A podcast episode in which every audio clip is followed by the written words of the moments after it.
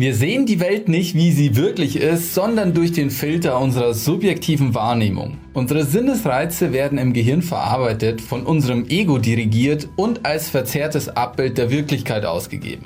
Schon vor tausenden Jahren haben Hinduisten und Buddhisten erkannt, dass die Welt, wie wir sie wahrnehmen, nur eine Illusion ist.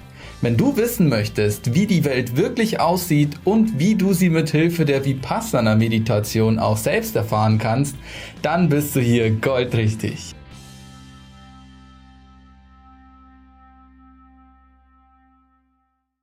Die Vipassana-Meditation ist eine der ältesten, bekanntesten Meditationen, die in Indien bzw. im Buddhismus sehr verbreitet ist.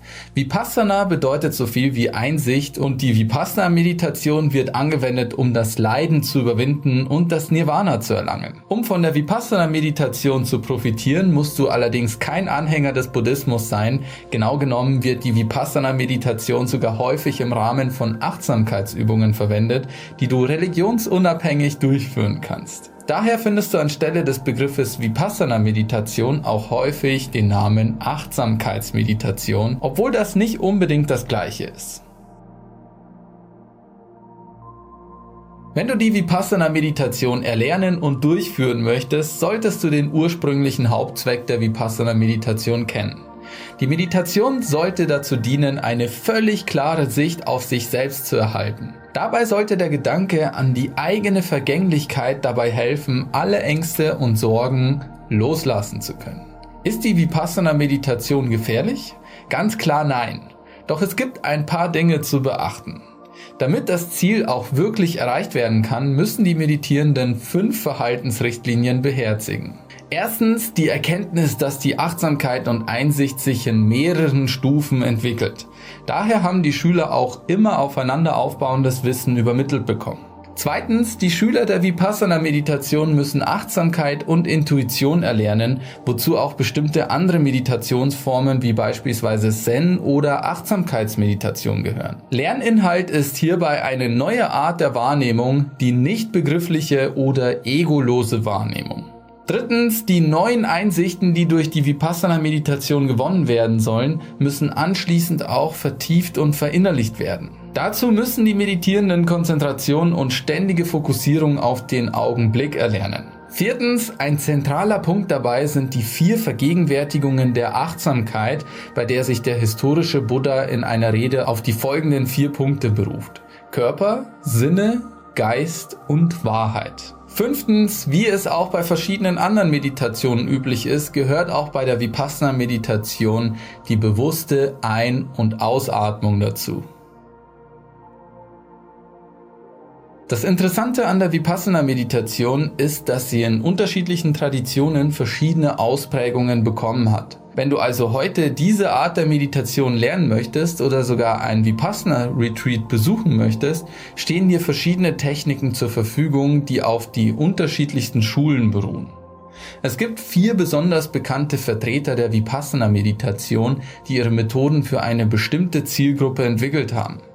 So kannst du auch auswählen, welche dir am besten zusagt, wenn du an einem mehrtägigen Vipassana Retreat teilnehmen möchtest. Es gibt vier bekannte Lehrer und nimm's mir bitte nicht übel, wenn ich sie jetzt falsch ausspreche. Der erste ist Sayaji Uban Kin. Er nutzt die Methode des Body Sweepings, die viel Wert auf das bewusste Ein- und Ausatmen zur Beruhigung des Geistes legt. Dass diese Methode funktioniert, zeigen die Anwendungen, die tatsächlich in indischen Gefängnissen erfolgreich durchgeführt werden. Diese Methode ist perfekt für dich, wenn du stark auf deinen Körper und deine Emotionen fokussiert bist. Der zweite Lehrer heißt Mahasi Sadavov und er nutzt die Methode des Benennens. Sie ist besonders beliebt bei Meditierenden anderer Religionen, da sie sehr pragmatisch und einfach ist und einen schnellen Einstieg erlaubt. Bei dieser Art der Meditation gilt die Konzentration nur indirekt den Atem, denn hier wird das Heben und Senken der Bauchdecke während der Meditation beobachtet. Diese Methode eignet sich für dich, wenn du ein starker Denker bist.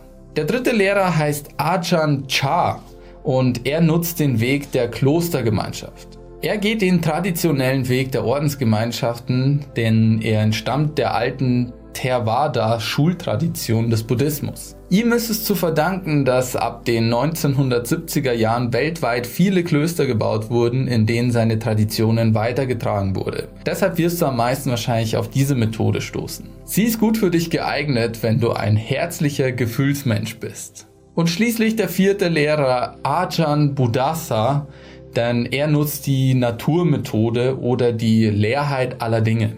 Auch er war ein Theravada-Mönch, bei dem auch viele ausländische Suchende landeten, um von ihm dann auch zu lernen. Er unterhielt sich oft mit den Vertretern anderer Religionen, weil er der Ansicht war, dass die Religionen im Kern alle dasselbe bedeuten.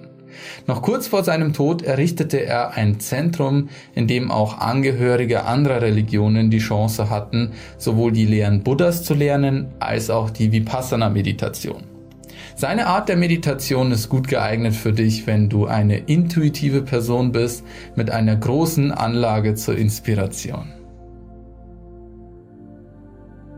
Was ist ein Vipassana Retreat? Das heißt, man zieht sich für mehrere Tage aus dem Leben zurück, besucht vielleicht ein Meditationskloster und praktiziert dort auch die Vipassana-Anleitung. Doch dazu musst du nicht unbedingt dein Haus verlassen, sondern kannst dein eigenes Vipassana Retreat auch zu Hause durchführen. Dazu musst du dich aber nicht unbedingt daheim einsperren. Du kannst die Vipassana Meditation auch wunderbar in deinen Alltag integrieren. Benutze dazu einfach die folgenden Schritte. Schritt 1. Wie lange möchtest du Vipassana praktizieren? Prinzipiell ist alles möglich. Von 20 Minuten bis hin zu mehreren Tagen ist alles möglich. Ich empfehle dir zumindest einen ganzen Tag. Plane also im Voraus, wann du die Vipassana-Meditation starten möchtest. Als Anfänger empfehle ich dir, dich von dem Alltagstrubel zurückzuziehen und die Tage viel mit dir selbst oder auch in der freien Natur zu verbringen. Schritt 2. Starte die Vipassana-Praxis am besten direkt nach dem Aufstehen. Für den Zeitraum des Retreats gilt für dich diese eine goldene Regel. Versuche jede Wahrnehmung so intensiv und bewusst wahrzunehmen wie nur möglich. Dies gilt vor allem auch für deinen Atem. Du wirst schnell erkennen, dass es in jeder Kleinigkeit und in jedem Moment sehr viel zu entdecken gibt. Nimm dir deshalb an diesem Tag nicht zu viel vor. Führe jede Bewegung ganz langsam aus und beobachte ganz genau, welche Empfindungen in jedem Moment auftauchen. Schritt 3. Praktiziere mehrmals am Tag eine Sitzmeditation und beobachte dabei deinen Atem noch intensiver. Nach der Sitzmeditation behältst du diese achtsame Haltung bei und nimmst sie mit in deine Alltagstätigkeiten. Jede Bewegung, jeden Atemzug und jeden Gedanken nimmst du jetzt ganz achtsam wahr.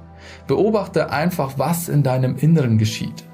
Solltest du dich in deinen Tätigkeiten oder in Gedanken verlieren, kannst du deine Achtsamkeit wieder auf den Atem lenken und zur Vipassana-Übung zurückkehren. Schritt 4. Nach einiger Zeit wird dir auffallen, dass alle Reize aus deinem Unbewussten kommen.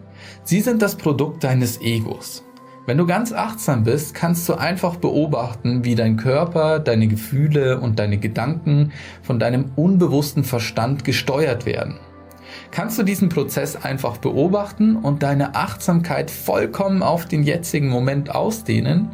Perfekt. Das ist nämlich das Ziel der Vipassana-Meditation. Sehe die Dinge, wie sie wirklich sind. Sehe, dass deine Wahrnehmung nur eine Illusion des Egos ist. Dehne deine Achtsamkeit auf das aus, was du wahrnehmen kannst, aber auch auf das, was du nicht wahrnehmen kannst. Auf das, was hinter deinem Ego liegt. Bleibe so lange und so tief wie möglich in diesem Zustand und versuche ihn bei all deinen Alltagstätigkeiten aufrechtzuerhalten. Beim Essen, Kochen, Sprechen, Spazieren oder Arbeiten. Schritt 5. Wenn dein Vipassana Retreat zu Ende ist, wirst du merken, dass du ganz feinfühlig bist. Du wirst das Leben viel intensiver wahrnehmen als zuvor und viele selbstverständliche Alltagssituationen in Frage stellen. Und das ist gut so. Dadurch, dass du über so lange Zeit Achtsamkeit praktiziert hast, wird sich das auch auf dein Leben widerspiegeln. Gib diesen Momenten besonderen Raum, anstatt einfach wieder zurück in den Alltagstrott zurückzukehren. Ein Vipassana-Meister würde sagen, Vipassana beginnt und endet nicht mit dem Retreat. Wahre Vipassana-Meditation hat keinen Anfang und kein Ende. Probiere diese fünf Schritte doch gerne einfach mal aus. Das Tolle ist, dass du es auch gemeinsam mit deinem Partner oder mit Freunden durchführen kannst. Als kleine Hilfe habe ich auch eine geführte Meditation für dich aufgenommen, die du dir hier kostenlos anhören kannst. Du findest sie hier im i oder auch in der Videobeschreibung. Dort führe ich dich Schritt für Schritt in den richtigen Geisteszustand, den du für die Vipassana-Meditation brauchst. Das hilft dir nicht nur dabei, dein Ego während der geführten Meditation zu überwinden, sondern auch dabei, den restlichen Tag in diesem achtsamen Zustand zu bleiben. Gerne kannst du die Meditation auch mitmachen, ohne gleich ein ganzes Retreat zu starten, um einfach mal in die Vipassana-Meditation reinzuschnuppern. Mach also gern mit, ich freue mich auf dich. So, hast du jetzt noch Fragen zum Thema, dann ab damit in die Kommentare.